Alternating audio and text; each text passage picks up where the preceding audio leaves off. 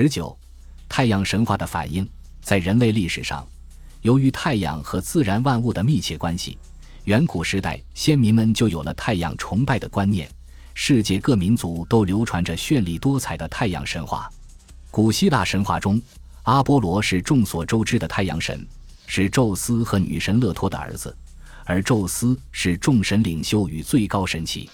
据学者们考证，对太阳神阿波罗的崇拜起源于远古时代的小亚细亚，大约在迈锡尼时期传入希腊，后来传入罗马。古希腊人和古罗马人曾塑造了许多阿波罗雕像。最古老的阿波罗形象是位端庄匀称、长发无须、风度翩翩的裸体少年，采用典型的拟人化手法，将神话传说中的阿波罗塑造成了一位极富人格魅力的神灵。古希腊神话传说中的其他神灵，也大都是有血有肉、有情感的化身。在中国远古时代的许多神话传说中，同样显示出拟人化的浓郁特色，比如创世神话。西王母神话以及涉及各部族起源的图腾神话等等，这一特色越往后世越为明显，竟与西方神话传说有异曲同工之妙。但相同之外，毕竟又有许多的不同。东西方区域文明的差异，必将在各自的精神世界中折射出来。中国的十日神话便是一个具有典型意义的很好说明。根据《山海经》中的记述。十日神话中的十个太阳是帝俊与羲和的儿子，说明他们同阿波罗一样具有人的特征，同时又具有神性。帝俊的身份如同宙斯，是东方的天帝，也有多位妻子。与羲和生十日，和长息生十二月，同娥皇生三神之国。此外还有许多后裔，构成了一个帝俊神话传说的体系。值得注意的是。帝俊神话中显示出了相当浓郁的南方地域特色。如果说中原传世文献中记述的皇帝是黄河流域远古先民心目中掌管天庭和人间的最高统治者，那么《山海经》中的帝俊就是中国南方文化系统中主宰宇宙和世界的天地了。但两种神话体系又有相互交错和吸纳附会。例如《大荒西经》说帝俊妻长息。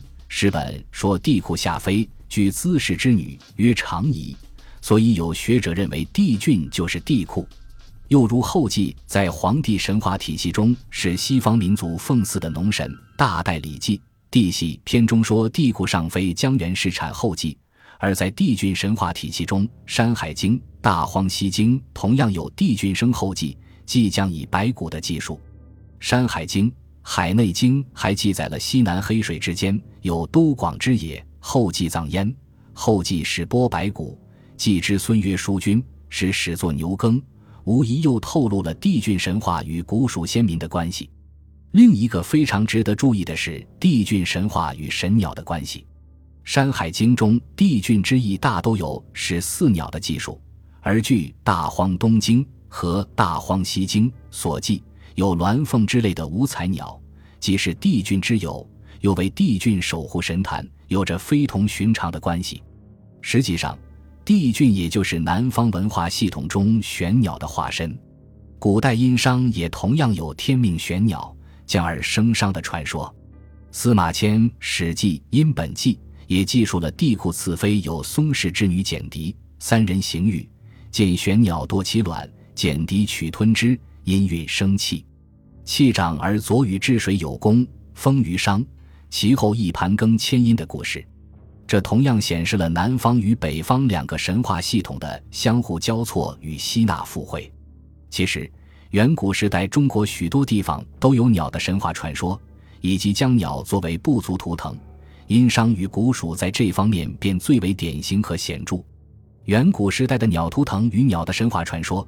又通常与太阳崇拜和太阳神话有着极其密切的关系，古蜀在这方面尤为突出。《山海经》中的有关技术和三星堆考古发现，便是最好的说明。帝俊作为南方神话系统中玄鸟的化身，所以帝俊的子裔都和神奇的鸟结下了不解之缘。比起那些奉神鸟为部族图腾和有始四鸟传说的帝俊凡间子裔来说，帝俊与羲和生的儿子就更为神奇了，他们是天上的十个太阳，既有人与神的特征，又是金乌的化身，是长有三足的尊乌，会飞翔的太阳神鸟。我们在大量的汉代画像石上，在长沙马王堆汉墓出土的帛画上，都可以看到画有金乌的太阳，便是十日神话广为流传的形象写照。